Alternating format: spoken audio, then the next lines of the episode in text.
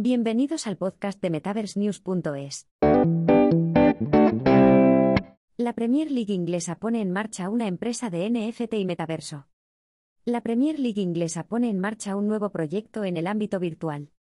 Como medio de ampliar sus canales de comunicación con los seguidores, un número creciente de corporaciones multinacionales están expresando su interés por los tokens no fungibles y el metaverso.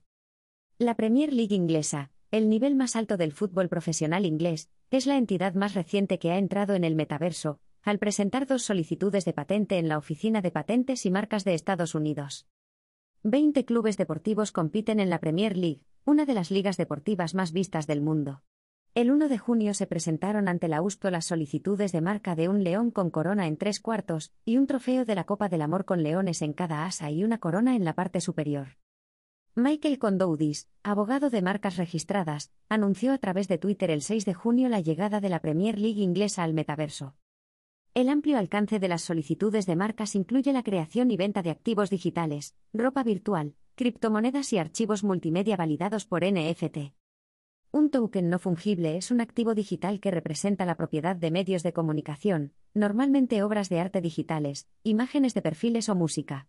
Se emiten en blockchains públicas como Ethereum o Solana, y cada token es único. La Premier League y la Liga de Fútbol inglesa comparten un sistema de ascensos y descensos. Normalmente, las temporadas van de agosto a mayo, y cada equipo juega 38 partidos.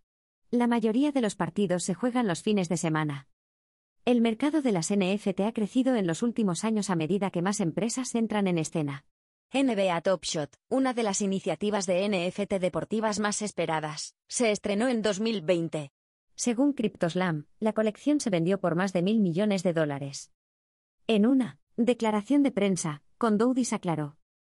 La Premier League inglesa suele ser vista por más de mil millones de personas, por lo que el valor de la marca es enorme. Estas presentaciones son un paso razonable para proteger la marca en la economía actual, que incorpora aspectos virtuales y criptográficos, así como la economía virtual del mañana en el metaverso. Mientras el concepto sigue evolucionando, Condoudi señaló que el cambio representa una toma de conciencia por parte de las empresas deportivas de que necesitan protección en el metaverso. Aunque la demanda de criptomonedas y los NFT se ha moderado como consecuencia de la reciente caída del mercado de criptomonedas en su conjunto, las ventas de NFT siguen en camino de superar los 20.000 millones de dólares de volumen registrados en 2021. Mientras tanto, el Manchester City, campeón de la Premier League, ya ha empezado a penetrar en el metaverso. Utilizando profesionales de la realidad virtual, RV, de Sony, el club está construyendo el primer estadio de fútbol del mundo en el metaverso. El campeón de fútbol francés, el Paris Saint-Germain, presentó el 16 de marzo solicitudes de marcas comerciales para los NFT, como carteras de criptomonedas, gestión de transacciones de criptomonedas y ropa y productos electrónicos virtuales.